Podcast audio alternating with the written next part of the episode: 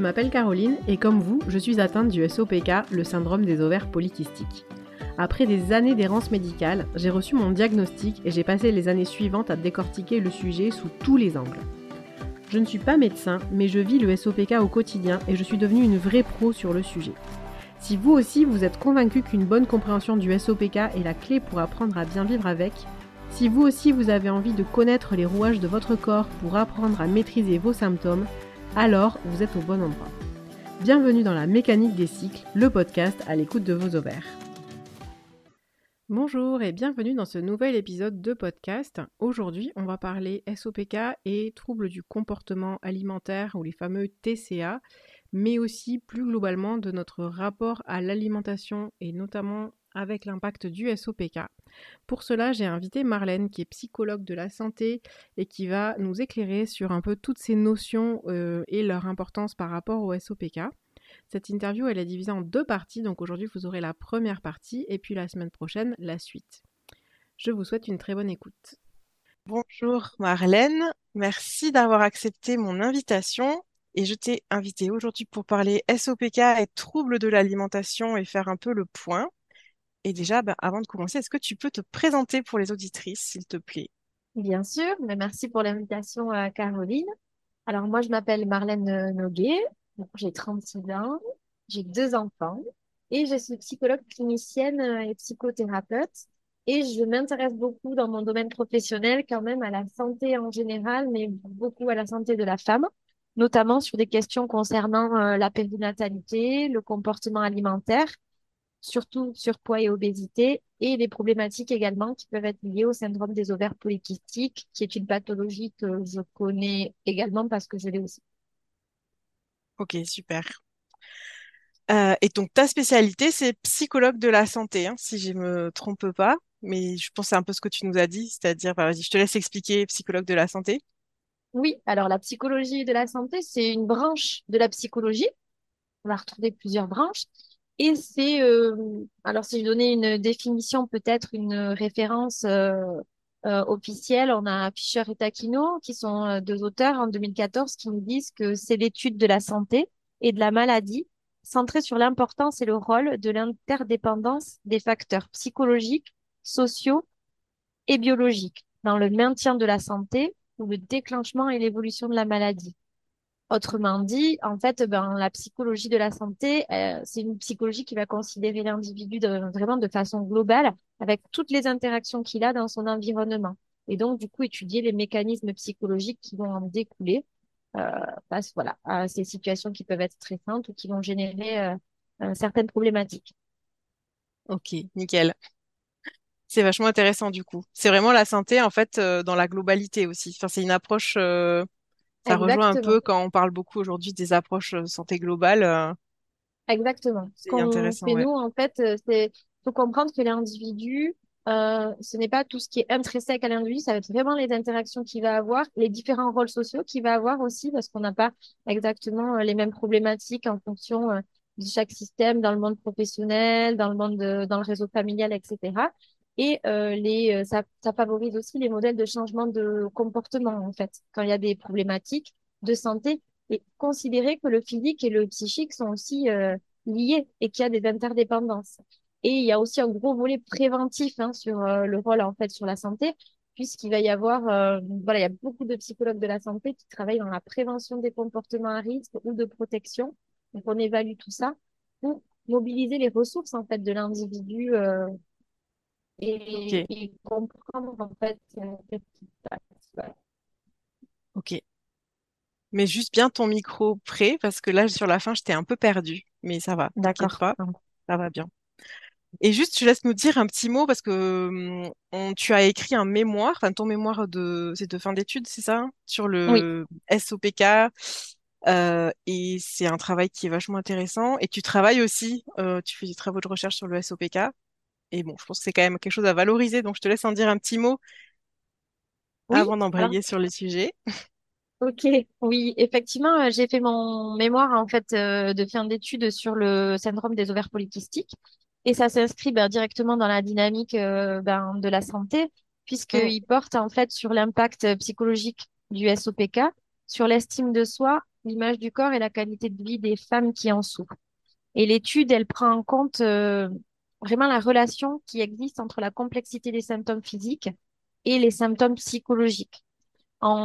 Et aussi en étudiant en fait euh, ce que les femmes ressentent. C'est quand même un point, euh, voilà, il y avait une partie qualitative pour comprendre que l'individu, il peut vivre une situation objective médicale, mais comment lui, il la ressent et comment il va s'adapter à ça et quelles sont en fait les souffrances qui vont en découler. Et puis, il y avait une partie aussi sur la situation de l'infertilité qui fait partie du parcours de certaines femmes qui ont le SOPK. Ouais. Et on avait partagé ton questionnaire. Enfin, il y avait un questionnaire pas de sur les patientes qu'on avait relayé, que j'avais relayé euh, plusieurs fois. Donc, je pense qu'il y a des auditrices euh, ici qui ont répondu à ton questionnaire pour, euh, pour ce mémoire, du coup. Oui, et merci encore à toutes celles qui ont répondu parce que ça a été une étude qui a eu, où il y a eu beaucoup de répondantes. Hein. Il y a eu 703 participantes, ce qui est vraiment, du coup, ça en fait une étude majeure. Et c'est pour ça aussi que les travaux de recherche sur le syndrome des ovaires polykystiques ont pu être poursuivis. Euh, notamment pour étudier la qualité de vie des femmes et notamment qu'on intervienne un petit peu aussi dans le parcours de procréation médicalement assistée pour toutes les femmes qui dépasseraient un indice de masse corporelle et qui n'auraient pas droit à une assistance au niveau de la PMA. Voilà, avec bon, là il y a d'autres problématiques effectivement qui se greffent, mais ça, ça peut conduire, voilà, sensibiliser le corps médical sur la réalité des choses et sur surtout euh, le fait que c'est quand même un syndrome euh, qui impacte des facteurs identitaires très profonds chez les femmes. Tout à fait. Je suis 100% euh, d'accord, évidemment. Je vais encore reparler beaucoup ce week-end-là de les femmes, euh, l'IMC, la PMA et une relation très compliquée avec les, soignants. Et c'est vraiment un sujet sur lequel on a besoin d'avancer.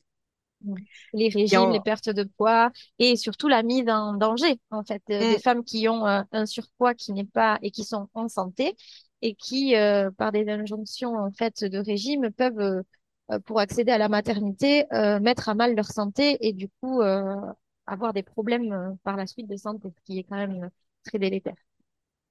C'est clair. Et du coup, avant ça, on s'était rencontrés entre guillemets sur Instagram parce que tu m'avais écrit suite à un live auquel j'avais participé où on avait parlé troubles du comportement alimentaire euh, et peut-être de manière un peu approximative, et tu étais venue m'apporter quelques précisions. C'est pour ça qu'on voulait faire un podcast toutes les deux sur cette thématique pour vraiment pouvoir euh, bien expliquer toutes les, définitions, euh, les différences qu'il peut y avoir, l'impact de la relation à la nourriture avec le SOPK, etc. Parce qu'on parle beaucoup de TCA, donc de troubles du comportement alimentaire, mais qu'il y a quand même quelques bornes à poser, voilà, pour que chacune puisse s'identifier et bien savoir de quoi on parle, qui est concerné, qui n'est pas concerné. On entend beaucoup parler justement de ces TCA, peut-être un peu à tort et à travers. Donc déjà, est-ce que tu peux définir ce qu'est ce fameux TCA, le trouble du comportement alimentaire, euh, pour qu'on puisse voilà rentrer un peu dans le côté définition? Oui, bien sûr. Alors c'est vrai que les réseaux sociaux, euh, parfois, donc c'est pour ça que j'ai été intervenue et parce que j'aime beaucoup cette approche que tu as et je trouve que pour les personnes qui t'écoutent, c'est très important d'avoir un appui scientifique et euh, des bonnes définitions parce que tout n'est pas toujours simple à comprendre.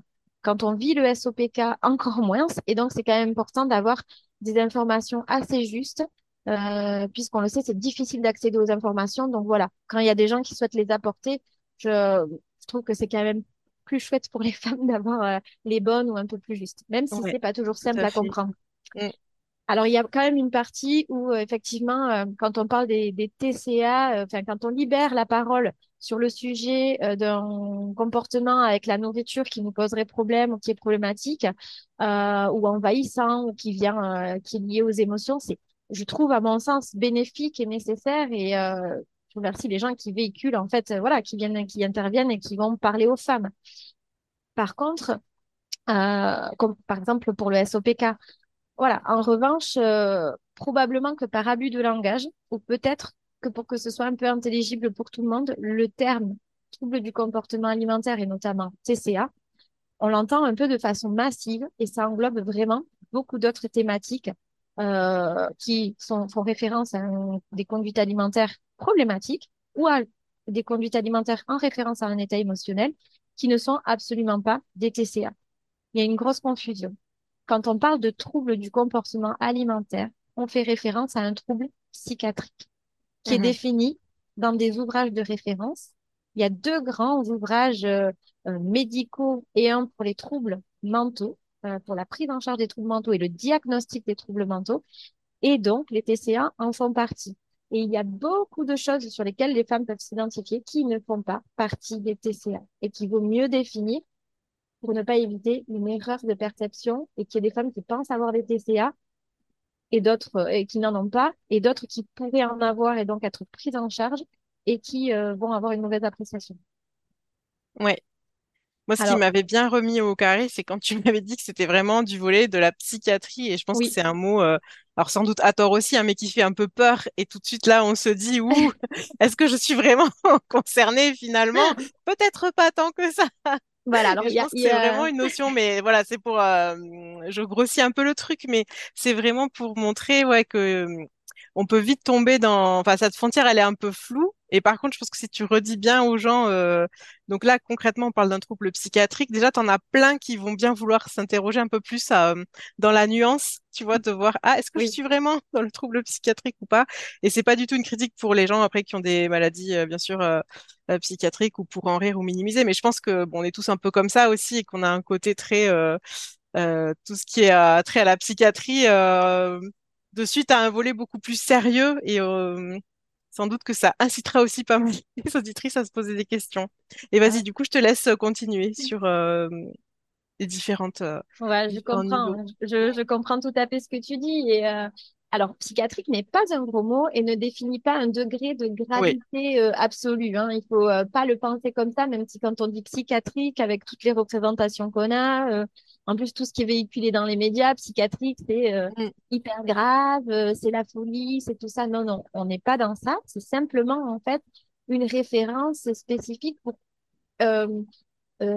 établir en fait comment va fonctionner un individu et que donc au niveau psychique, il va y avoir une, rigidi- une, pardon, une rigidification de certains comportements qui vont le conduire à répéter des schémas problématiques et donc il faut agir vraiment euh, avec une thérapeutique particulière parce que ça se passe en fait euh, voilà au niveau psychique mais de façon quand même euh, un peu forte. Mais voilà, ce n'est pas un gros mot. Mhm. Et Non, surtout, il fait. faut pas avoir peur, euh, avoir peur de ça. euh, voilà.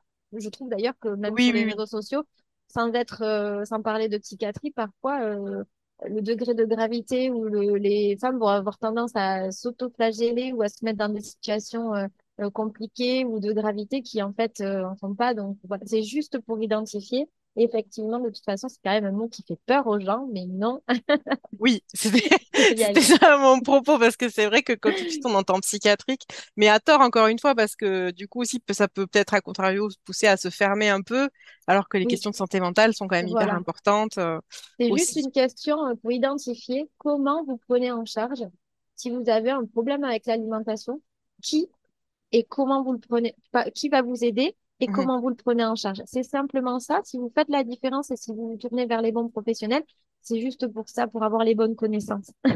Ouais, tout à fait. Alors, peut-être déjà, je peux juste euh, définir un comportement alimentaire. hein, euh, très Ouais. basiquement, ça va être l'ensemble des conduites de l'individu face à l'alimentation. On se comporte pas tous pareil et c'est normal. On peut avoir un style alimentaire aussi, euh, avec des pratiques un peu qui vont se répéter. Euh, Je vais juste te donner un exemple pour que ce soit un peu plus parlant, mais il y a des, par exemple, l'alimentation externalisée.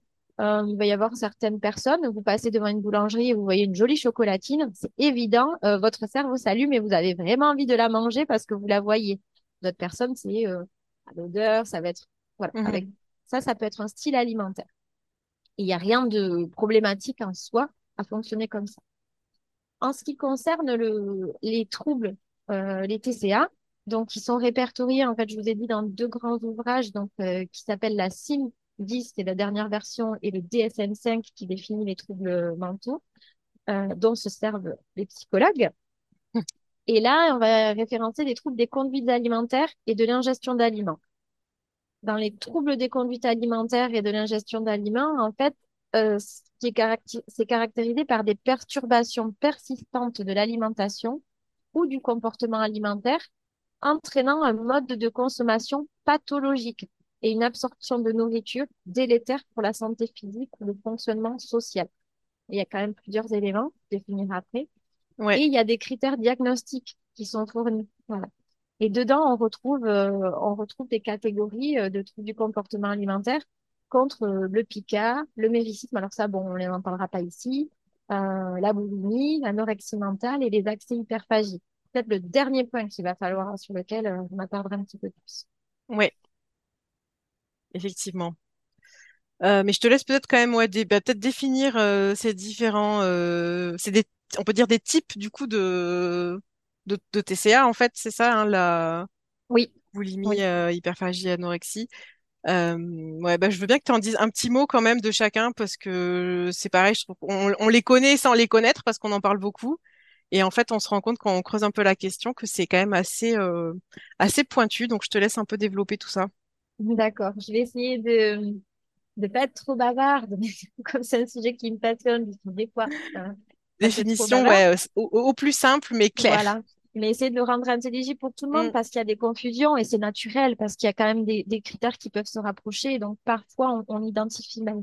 Euh, on va parler de l'anorexie mentale en premier. Donc, l'anorexie mentale, tout le monde a une idée de ce que c'est, mais il y a vraiment trois choses qui vont la caractériser. Hein.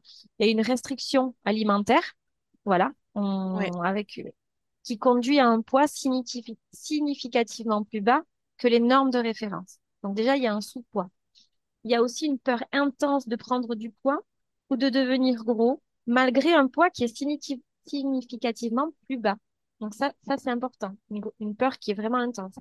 Et une altération de la perception du poids ou de la forme de son corps, avec une influence excessive du poids et de la forme du corps sur l'estime de soi. Donc là, on vient toucher quand même un facteur identitaire aussi, ou un manque de reconnaissance persistant euh, de la gravité ou de la maigreur. Oui. Voilà. Et on a deux sous-types. Et c'est là que je vais, euh, qu'on va faire le parallèle avec la boulimie aussi. Donc, le type restrictif, c'est-à-dire non-consommation d'aliments euh, et euh, de calories pour perdre du poids. Pense que tout le monde a cette idée-là en tête. Mais il y a un autre type qui est le type accès hyperphagique purgatif. Ça, c'est-à-dire en fait un accès récurrent à la ce, qui va être défini en fait dans les ouvrages comme de la gloutonnerie. Hein. C'est le mhm. mot qui est utilisé. Avec des guillemets, je le dis parce que tu fais des guillemets en l'air. Euh, voilà, c'est vrai que je fais des guillemets en l'air parce que c'est un, vocabulaire, voilà, un vocabulaire qui est utilisé de façon médicale, mais qui dans la vie courante, voilà, euh, il faut pas y associer euh, ce qu'on entend, mais une gloutonnerie, c'est-à-dire une ingestion d'aliments massive mhm. avec un recours compensatoire, c'est-à-dire prise d'aliments et purge avec vomissement, par exemple, ou des comportements tels que la prise de laxatifs, de diurétiques, le recours au lavement, voilà, ou un exercice physique aussi euh, intense. Et j'allais te poser la question sur l'exercice physique aussi. Oui, ça en fait partie, oui, oui. Euh, et ça peut même se faire aussi euh, avec, après une petite prise de quantité de nourriture. On n'est pas obligé d'avoir un accès hyperphagique très important non plus. Voilà. Évidemment, le risque, hein, c'est euh, qu'il y a des facteurs psychologiques, il y a des facteurs de risque et euh, des problématiques psychologiques associées. La dépression, le retrait social, l'irritabilité, l'insomnie, voilà, qui sont quand même euh, très envahissantes et très invalidantes. Alors, la différence avec la boulimie, parce que souvent, voilà, la boulimie, ça vient, surtout on l'entend beaucoup dans le, dans le SOPK, mais les, les personnes qui vont souffrir de boulimie, elles présentent aussi des accès récurrents à, avec euh, de l'hyperphagie. Donc, elles ont recours à des comportements euh, inappropriés pour éviter la prise de poids également.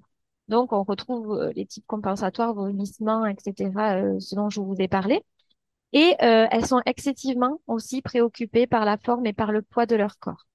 Alors, elle me dit, c'est un peu comme mm-hmm. l'anorexie, du coup. Et non, parce que là, ici, euh, à la différence des personnes qui sont atteintes d'anorexie mentale, le type, euh, comme je vous ai dit, un type euh, hyperphagique purgatif, là, elles sont capables, c'est les personnes boulimiques, de maintenir un poids dans la limite de la norme, voire au-dessus. Donc, on peut très bien avoir une personne qui est en surpoids ou au-dessus de la norme de poids et qui a un comportement et qui souffre de boulimie. Oui. Voilà. C'est euh, intéressant parce que, alors moi j'ai entendu, mais du coup je pense que c'est une erreur ce week-end, je sais plus où j'ai vu ça, euh, qu'il y avait que en fait que l'anorexie ne définissait pas forcément euh, le poids, enfin qu'une personne pouvait être en surpoids et anorexique parce que c'était pas le poids qui faisait la définition, mais au final, c'est plutôt une personne, euh, enfin, c'est le, oui, non, c'est quand même le comportement, c'est ça qui définit finalement le nom de la maladie et pas le poids de la personne en fait. En fait, le critère d'être... euh, alors, par contre, on retombe toujours dans les limites avec les critères euh, bien objectifs euh, de poids et donc un rapport quand même avec l'IMC. Mais avec le même comportement face à l'alimentation, c'est-à-dire un accès hyperphagique, une grosse consommation d'aliments et un type... et après, une purge, hein, peu importe laquelle elle soit, euh, le- dans l'anorexie mentale, il y aura quand même un sous-poids. C'est des personnes qui perdent du Mhm. poids, mais vraiment et de façon régulière, jusqu'à ce qu'il y ait quand même une situation de danger euh, réellement. C'est aussi dangereux d'avoir euh, de souffrir de boulimie, mais le poids est maintenu. Il y a une espèce d'équilibre. C'est pour ça que vous pouvez avoir euh, une personne en surpoids. Donc oui, le poids est quand même un critère diagnostique. Si vous êtes au-dessus ou que vous maintenez avec les mêmes préoccupations de poids, vous voulez pas prendre du poids, vous voulez pas grossir et vous avez recours à ça, si vous êtes au-dessus de la norme, il y aura peut-être plus une prise en charge de la boulimie que de l'anorexie. S'il y a un D'accord. ce sera de l'anorexie mentale. Ok. Et dans ce qui concerne l'hyperphagie, du coup, Alors, euh, alors voilà, je termine juste la oui, boulimie. pardon, pardon, vas-y. Juste pour euh, définir les accès hyperphagiques, donc cette prise de nourriture, là, de gloutonnerie, euh, comme on parlait, euh, il faut aussi que ça survienne euh, tous les survienne tous les deux, en moyenne au moins trois fois par semaine, sur trois mois.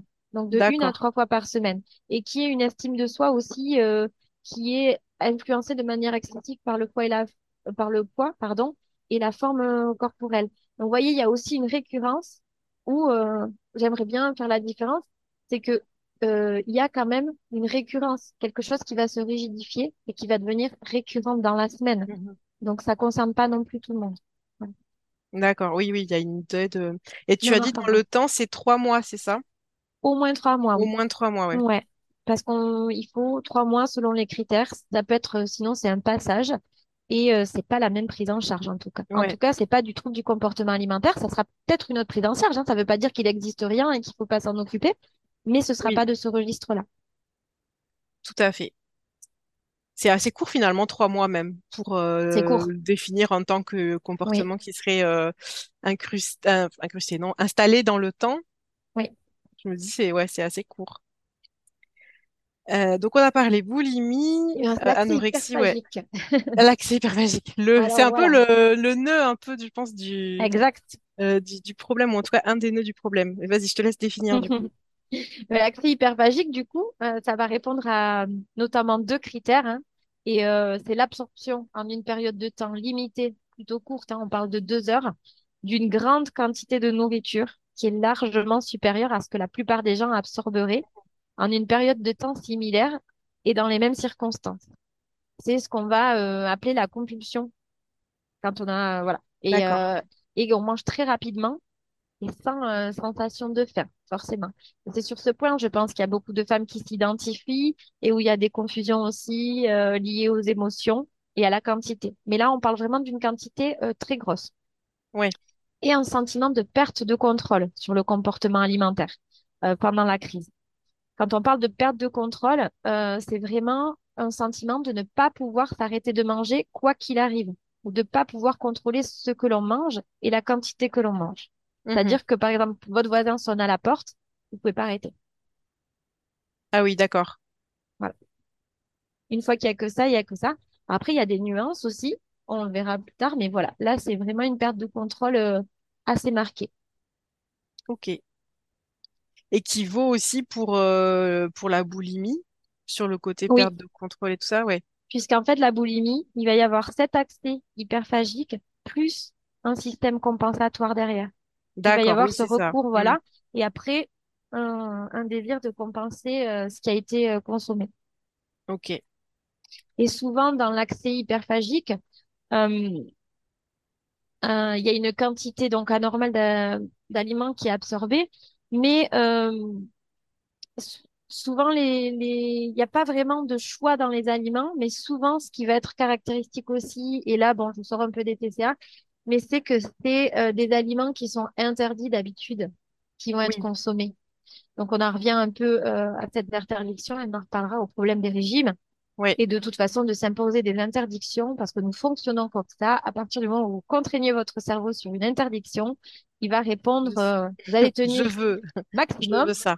Voilà, mais c'est pas une question de volonté, c'est pas vous, mais votre cerveau, il va, il va, il va fonctionner, il va tout mettre en œuvre, il va mobiliser toute la machine pour pouvoir euh, enlever cet interdit, mais de façon disproportionnée là pour le coup. Ouais. Et Euh, évidemment, euh, lié pardon à, à l'accès hyperphagique, il y a aussi bien sûr des sentiments de culpabilité intense et de honte qu'on retrouve aussi beaucoup chez les personnes qui en souffrent. Et une distension abdominale. Voilà. C'est vrai que là, je, je le précise parce que quand je parlais de grosses grosses quantités de nourriture, euh, l'accès hyperphagique, c'est vraiment après vous vous avez mal au ventre, oui. l'estomac est distendu et vraiment c'est douloureux. Oui, et pourtant, t'as pas le, tu peux pas t'arrêter, euh, même si Voilà. finalement tu ressens Ouais, euh, des signaux très forts euh, physiques, exactement. comme quoi il faudrait s'arrêter. Ouais. Et j'en avais listé un quatrième, alors mais qui est un peu aussi, je pense qu'il faudra en reparler après, mais déjà peut-être donner une définition, c'est l'orthorexie. Tout à fait. Ça, c'est l'orthorexie, c'est quelque chose qui est plus récent dans les connaissances médicales et qui s'installe. Alors, pour l'instant, c'est pas répertorié dans les troubles du comportement alimentaire dans les ouvrages, mais euh, c'est quelque chose, euh, je pense qu'il faut prendre, euh, c'est sérieux et à mon sens, euh, voilà, c'est quelque chose qui est aussi en train de se développer. Donc là, on, va parler d'une rigidification des comportements euh, alimentaires, mais sur l'aspect santé, alimentation saine. C'est quelqu'un qui, petit à petit, ne peut plus déroger à la règle et ne plus manger euh, quelque chose qui ne serait pas identifié comme un produit sain et Mhm. qui aurait également peur de consommer des aliments qui seraient délétères pour sa santé. Voilà, avec ce sentiment de je me fais du mal, donc je ne consomme pas. Ce qui en soi, euh, dans une mesure euh, tout à fait équilibrée, euh, et les politiques publiques nous encouragent à manger euh, sain, bio, etc., pour préserver notre santé. Mais quand ça devient une obsession et quand on a un comportement rigide où il n'y a plus de flexibilité, vous mangez avec une copine et vous n'êtes pas plus capable, c'est un niveau de stress qui vous envahit de consommer quelque chose qui pourrait vous faire plaisir, mais qui n'est pas identifié comme très sain, là, ça devient problématique, effectivement. Ouais. Et ça, je pense qu'on le, on le voit et on va le voir peut-être malheureusement de plus en plus parce que Oui, c'est le, c'est le pendant aussi. Et pour le coup, je m'inclus des fois dans, dans ça de porter des discours pour euh, expliquer peut-être certaines manières de manger. Euh, sur la SOPK, ça va être toutes les problématiques liées au sucre, à la résistance à l'insuline, sur le fait globalement de manger euh, sain. Et là, moi aussi, je mets des guillemets parce que sain, finalement, ça pourrait être on pourrait l'envisager de tout un tas de manières et c'est c'est un peu le sournois ou la sournoise en fait l'orthorexie je pense parce que c'est celle dont on peut ne pas du tout se rendre compte quand on essaye de bien faire, de mettre des choses en place pour son alimentation, etc. Et on se rend pas forcément compte à quel point ça peut devenir envahissant euh, et les répercussions négatives au final que ça peut avoir sur les volets de stress, sur les volets euh, de restriction aussi, et qui font qu'en fait on pense qu'on mange très bien et en fait, on a mis en place un comportement, je sais pas si tu es d'accord avec ça du coup, mais un comportement euh, hyper euh, anxi- anxiogène aussi. Sur, et du coup, on va se faire du mal en fait d'une autre façon. Peut-être qu'on mange mieux, et encore une fois, je mets des guillemets, mais avec un poids finalement euh, mental, une charge mentale qui devient euh, très très difficile à, supporter au bout d'un moment. oui, tout à fait. Mais, je mais- je crois qu'après ça, c'est vraiment une problématique qui concerne aussi tout le monde parce qu'on est dans une société où euh, voilà, certaines maladies se développent, les politiques publiques axent beaucoup sur manger mieux, manger sain. La maladie euh, du SOPK, c'est quand même une maladie qui demande une adaptation au niveau alimentaire, euh, etc., pour réguler euh, et contrecarrer certaines, certains symptômes. Donc, effectivement, je crois qu'en soi, c'est une question d'équilibre. Je pense que ce qu'il faut se dire, c'est qu'il ne faut pas se priver de l'information parce que comprendre ce qui pourrait être bénéfique pour notre santé au niveau alimentaire, qui est quand même, l'alimentation, c'est quand même un des preuves, c'est le premier pilier aussi de la santé. Dans le SOPK, il peut y avoir quand même de réels bénéfices euh, marqués euh, quand on a une alimentation qui s'adapte. Euh, en revanche, voilà, le comprendre, mais le comprendre de façon globale, on s'inclut aussi dans une vie, dans un quotidien, dans, dans un système où on, est tous, voilà, Vous aller au resto, vous n'aurez pas forcément un truc bio, un truc machin. Ce qu'il faut garder à l'esprit, c'est que il faut conserver votre identité au niveau du plaisir. L'alimentation a deux fonctions. On se nourrit, et quand on a le SOPK, on se nourrit en fonction pour essayer de conserver une certaine santé et d'avoir un mieux-être. Mais vous devez aussi vous faire plaisir parce que vous êtes un individu, vous avez une Mm. personnalité et quand Ouais, même, euh, la vie est assez compliquée. Vous pouvez aussi vous faire plaisir c'est ça. et voilà, et vous autorisez, vous autorisez aussi à pas toujours être OK. C'est OK de pas être OK, on l'entend souvent, mais ça, c'est une phrase qui est vraie. Vous ne pouvez pas établir un modèle que vous suivez. Parce qu'à partir du moment, et c'est là, je crois, le seul danger, c'est quand vous, devenez rigide, quand il n'y a plus de flexibilité, que là, ça devient contraignant, que là, ça devient une règle à suivre et que votre cerveau va dire, si je déroge à la règle, ça ne va plus, je suis plus en bonne santé, je n'ai pas de la volonté, je peux pas faire ça. Et c'est là que vous avez euh, des problématiques psychologiques parce que vous vous sentez mal, etc., etc. Et du coup, c'est un engrenage. Ouais.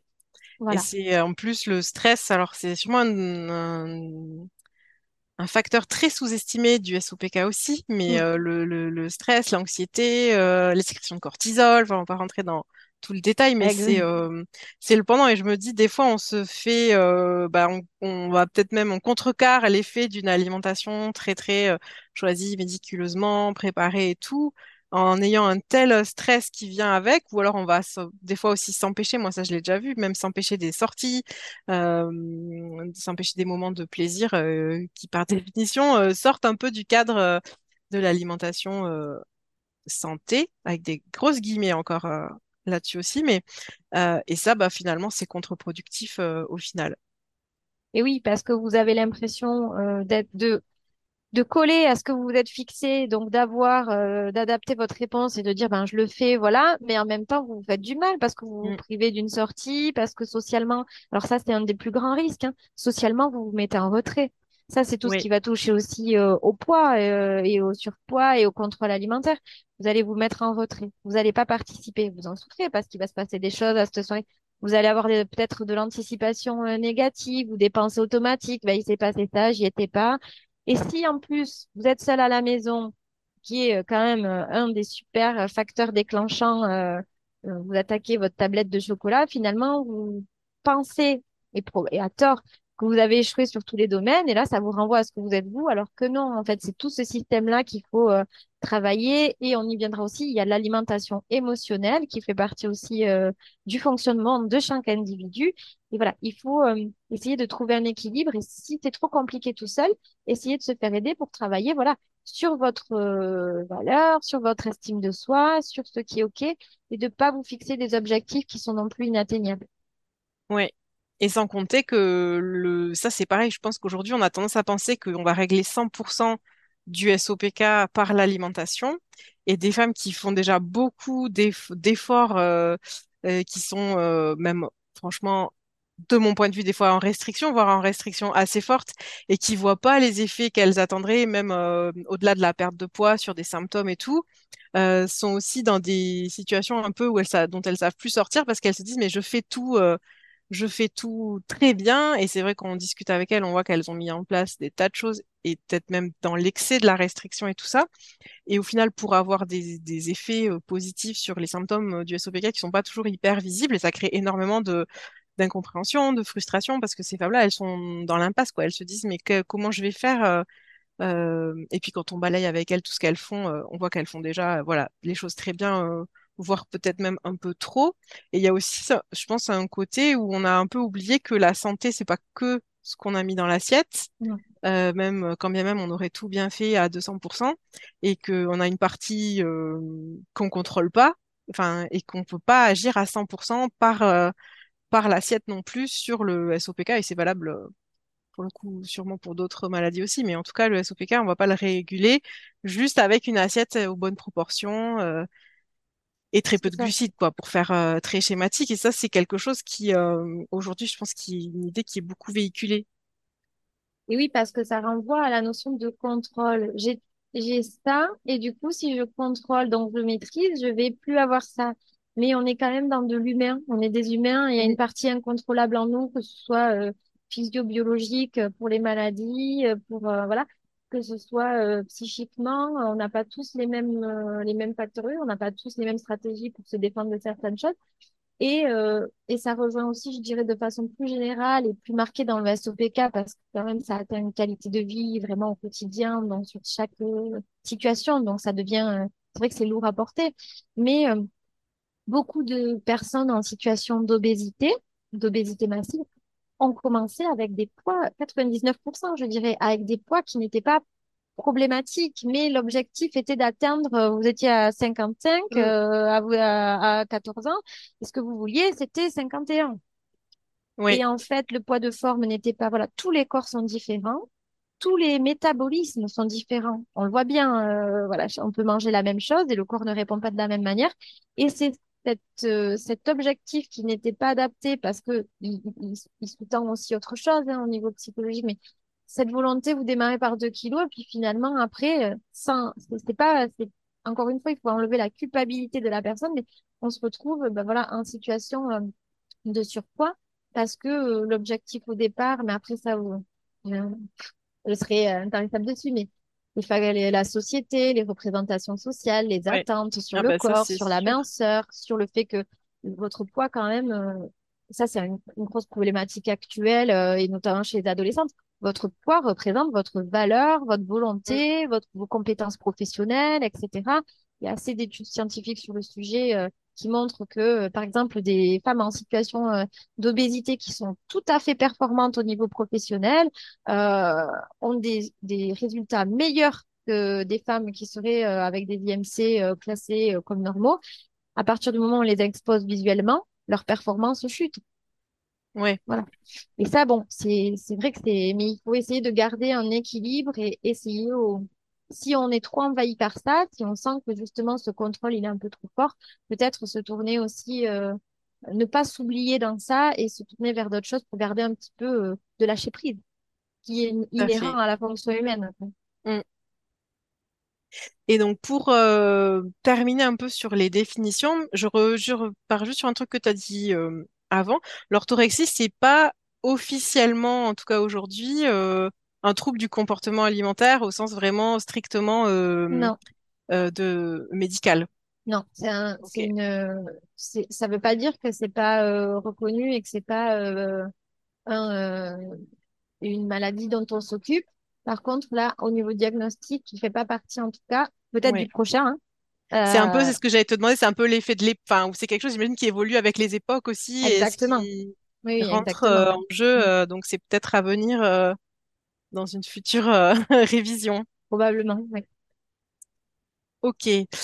Euh, et pour revenir alors sur l'aspect plus euh, hyperphagie, boulimie, mais au-delà de ça, euh, c'est un peu ce qui nous a amené là au départ, c'est cette confusion euh, autour du côté vraiment maladie et puis du côté où est la limite en fait entre quand je commence à piquer du, du premier petit pas où je vais commencer à les piquer dans les placards où je trouve, mettons que je pique souvent dans les placards, euh, à une heure où on va se dire c'est pas la, la bonne heure guillemets encore une fois pour manger, euh, ou c'est pas le moment. euh, si on grignote entre guillemets souvent, est-ce que ça veut dire qu'on est dans les TCA? Est-ce que à quel moment on place le curseur? À quel moment aussi euh, on, s'en inquiète entre guillemets? Je te laisse euh, peut-être euh, développer un peu de ça parce que ça je pense que c'est vraiment euh, aussi quelque chose de très important et l'idée c'était d'apporter un peu plus de clarté sur euh, sur cette Ouais. question-là.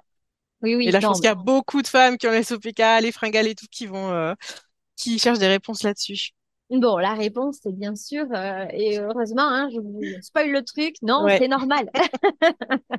Et euh, en réalité, c'est normal, ça fait partie euh, du fonctionnement en corps humain et le rapport à l'alimentation, quand on va grignoter, qu'on se sent pas bien, ou alors, je reprends l'exemple, mais j'aime bien, quand on va attaquer une bonne vieille tablette de chocolat parce qu'on se sent pas bien ou qu'on a Mm. passé une journée un peu pourrie, hein, c'est pas un trouble. Ouais. Euh, c'est même euh, normal. Enfin, je sais je sais Voilà. pas si c'est bien de dire normal en, tant que tel, mais va y avoir, euh, ce qu'il faut vous dire, ça va être dans la nuance. ouais. C'est-à-dire que c'est toujours pareil. Euh, il faut pas vous incriminer d'office. Alors nous, euh, ben, euh, tous les êtres humains, on a quand même un cerveau, c'est une sacrée machine. Et euh, notre cerveau, il est euh, ben, lié à nos émotions et notre rapport à la nourriture aussi. En fait, on a deux fonctions. Donc, les animaux sont très instinctifs, ils se nourrissent, alors, ils se nourrissent vraiment pour survivre. Et souvent, on dit, bah, oui, mais nous, on a une autre fonction. dans notre évolution, on a la fonction où on se nourrit pour survivre. Hein, quand même, il faut pas mourir. Hein, c'est un objectif essentiel. Mais il y a aussi une énorme euh, fonction qui est celle du plaisir dans l'alimentation. Quand vous mangez, il y a tout un tas d'hormones qui vont s'activer dans tous les sens et qui font que votre cerveau, il est content, votre corps, il est content parce que vous survivez, mais parce que vous êtes heureux. Et parce que le plaisir fait vraiment partie intégrante du rapport à l'alimentation que nous avons, nous, aujourd'hui.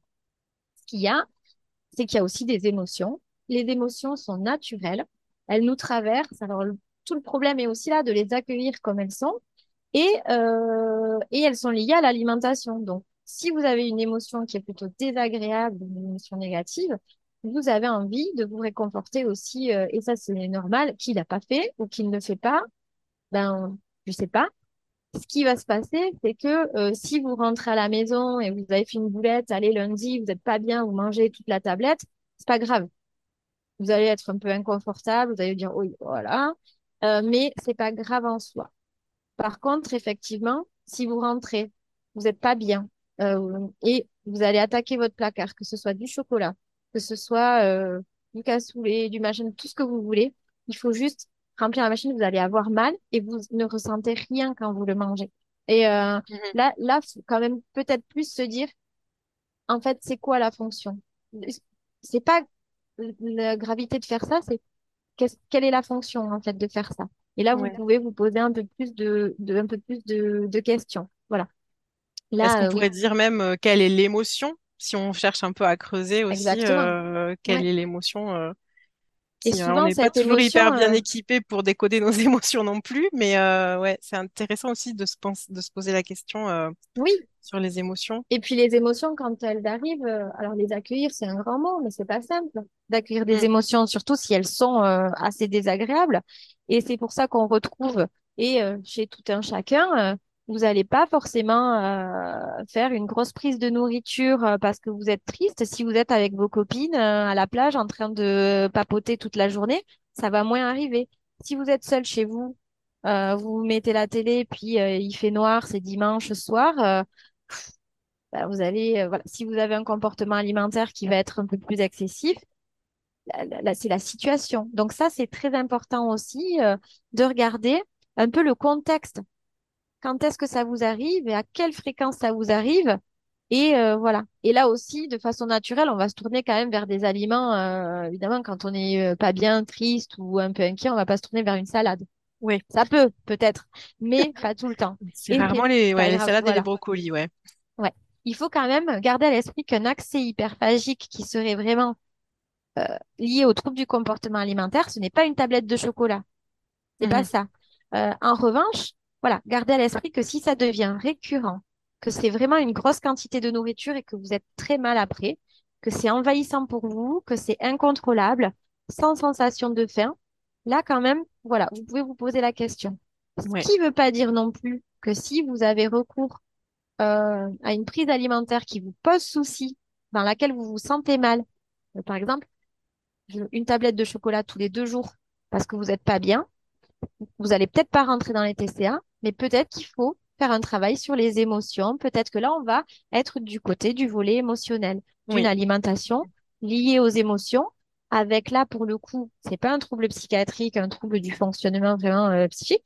Ça va être une problématique au niveau de l'accueil de vos émotions et, et, de vous avec vous-même. Et ça aussi, ça se travaille. Donc, vous voyez, c'est pas un degré de gravité, c'est identifier.